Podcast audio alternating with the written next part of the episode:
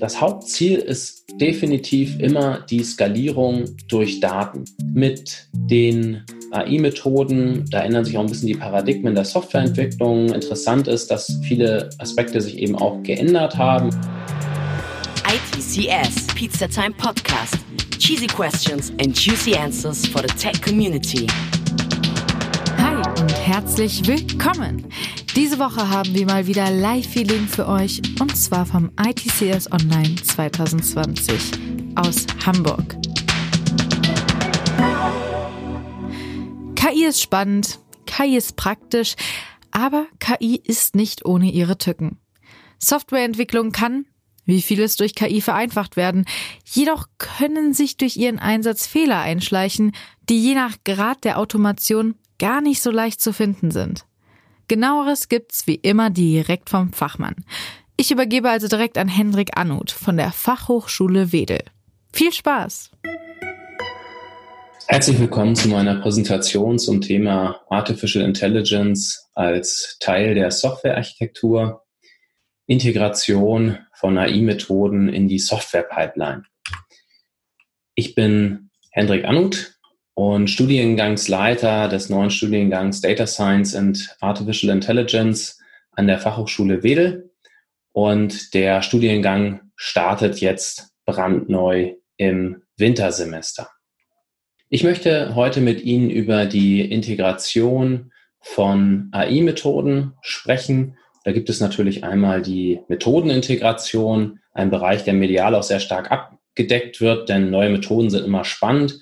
Dann gibt es die strategische AI-Integration. Das heißt, dass Unternehmen eben schauen, wo kann ich durch AI-Methoden in meinem Unternehmen eine Wertschöpfung erzeugen. Und zu guter Letzt gibt es aber auch noch die Integration in die Software. Und das ist eben der Bereich, über den ich heute mit Ihnen sprechen möchte. Es gibt einmal die Möglichkeit, AI-Methoden in Form eines Tools zu integrieren. Das Bedeutet zum Beispiel, dass ich einen Schrifterkennungsalgorithmus verwende, um Dokumente, die in mein Unternehmen kommen, zu digitalisieren. Und dann habe ich eben eine Applikation, die das entsprechend für mich macht und die nutzt eben Artificial Intelligence. Allerdings unterscheidet sich das eigentlich gar nicht so stark von einem normalen Software-Tool, denn auch hier ist es ja so, ich kaufe mir das ein, ich verwende das, wenn ein Update rauskommt, dann nutze ich eben dieses Update. Das ist schon anders, wenn ich AI-Methoden auf Basis der Daten in meiner Firma anlerne. Also dann muss ich einmal erstmal die Pipeline bereitstellen, um eben diesen Anlernprozess innerhalb des Unternehmens gewährleisten zu können, also die Datenpipeline eben entsprechend zur Verfügung zu stellen, habe dann aber auch den großen Mehrwert, dass ich auf Basis meiner eigenen Daten dann entsprechend auch eine eigene Intellectual Property erzeugen kann für Prozesse, eben entsprechend in meinem Businessbereich. Ich möchte einmal kurz über die klassische Softwareentwicklung sprechen. Bei der Featureentwicklung haben wir eben normalerweise die Frage, wann ist unser Feature eigentlich fertig? Also was wollen wir erreichen? Wie gut muss das Ergebnis sein? Was benötigen wir dafür? Also welche Softwaresysteme, welche Module beispielsweise können wir eben entsprechend anbinden? Und auch die Frage der Kapselung. Wenn man ein guter Softwareentwickler ist, dann baut man äh, Teile eigentlich so, dass die eben entsprechend in sich geschlossen sind. Dann sind sie gut erweiterbar und können auch leicht wieder aus dem System entfernt werden. Und zu guter Letzt, wenn das alles geklappt hat, wollen wir unsere Software natürlich auch noch warten können durch Dokumentation, durch automatisiertes Testen, was sich hoffentlich rumgesprochen hat bei allen Unternehmen, dass das eine sehr gute Idee ist, das zu machen. So, bei der Artificial Intelligence orientierten Softwarearchitektur, da sieht das schon ein bisschen anders aus. Ein Problem bei der Frage, ist denn mein Feature jetzt eigentlich fertig entwickelt, ist schon, dass das Ergebnis häufig eine Zahl ist. Also wir bewerten irgendeinen Vorgang, wir sagen, ja, das ist eine gute Idee, diesen Kunden anzurufen oder nein, das ist keine gute Idee, diesen Kunden anzurufen. Aber das Ergebnis unseres ganzen Prozesses ist eben leider nur eine Zahl. Und ob da jetzt etwas kaputt ist, ob da ein Fehler vorliegt, das ist eben auf Basis einer einzelnen Zahl häufig sehr, sehr schwer einzuschätzen ja, was braucht man? Da ist eben immer die Frage, wie viel Daten brauche ich und welche Daten brauche ich? Und meine Empfehlung ist da ziemlich klar. man braucht, um zu starten, eigentlich nur ganz wenig Daten. Wenn man zum Beispiel mal Extremfall nehmen, hat nur fünf Datensätze, dann kann man damit eben tatsächlich auch schon starten. Natürlich wird das Ergebnis nicht so gut sein, dass wir das in der Produktion einsetzen können. Allerdings die erste Frage, welche Daten wir eben benötigen, auf die kriegen wir häufig dann schon eine sehr viel bessere Antwort, weil wir dadurch, dass wir äh, die Daten, die wir haben, einmal ausprobieren, kriegen wir eigentlich sehr schnell schon Feedback, wo eventuell uns noch Dinge fehlen, wir eventuell noch Verbesserungen vornehmen müssen. Und darum ist das gut, eben möglichst früh zu starten und nicht auf die Daten, die wir vielleicht final brauchen, zu warten. Bei der ähm, Kapselung ist es so, dass wir sehr häufig den AI-Anlernprozess eigentlich gesondert vorfinden. Das heißt, dieser Prozess findet eigentlich außerhalb der normalen Softwarearchitektur statt. Wir ziehen die Daten da raus, lernen den Prozess an und dann verwenden wir das Ergebnis. Aber das ist eigentlich nicht das, was wir unter Integration und schon gar nicht unter Kapselung dann entsprechend eben verstehen.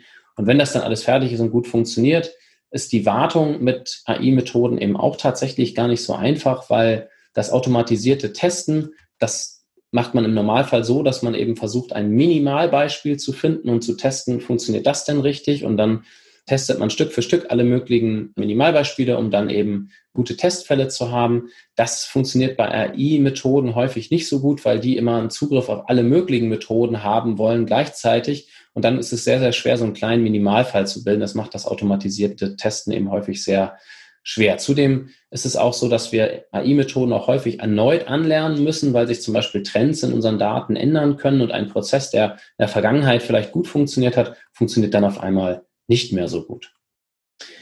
Wir einmal auf verschiedene Level der Integration eingehen. Das einfachste Level ist natürlich, wir benutzen gar keine KI, also das ist dann das Level 0. Dann ein weiteres Level wäre, es gibt eben den Einsatz von KI. Ich würde behaupten, dass es für die meisten Unternehmen, die KI einsetzen, in der Art, wie ich das beschrieben habe, da ist das so der Fall, dass die eben häufig die Daten eben aus dem System ziehen und verwenden dann eben Lernprozesse, um entsprechend diese Methoden dann entsprechend anzulernen.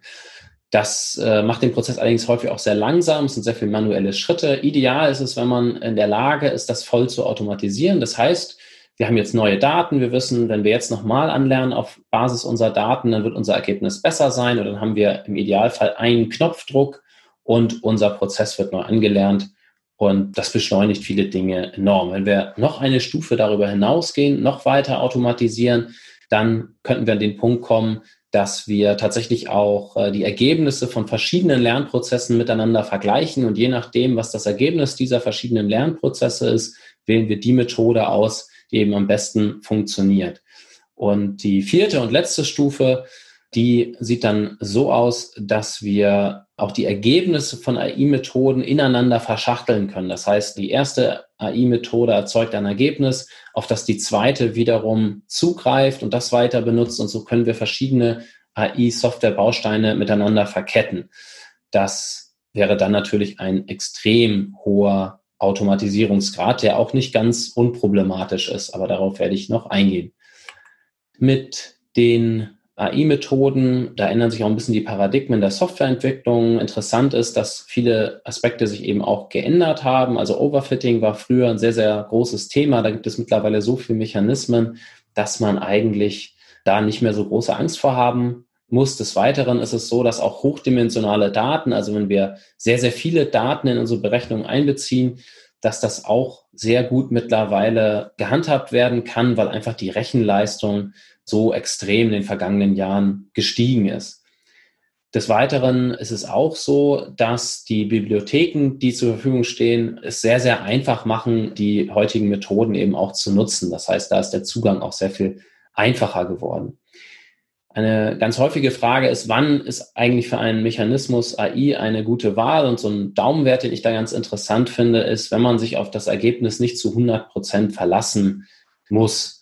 Wenn es also möglich ist, dass ein Mensch da nochmal drauf schaut und das äh, entsprechend nochmal evaluiert, dann ist es eine sehr, sehr gute Situation für AI. Um ein Beispiel zu nennen, wir haben eine Übersetzung, die führt die AI durch, macht aber an der einen oder anderen Stelle einen Fehler. Dann kann natürlich ein Mensch da drüber gucken kann diese Fehler beheben. Und es ist weiterhin so, dass diese Übersetzung an den Stellen, an denen sie eben gut funktioniert hat, ja immer noch eine enorme Arbeitserleichterung ist und dann ist das eben ein guter Ort, um eben AI entsprechend effektiv einzusetzen.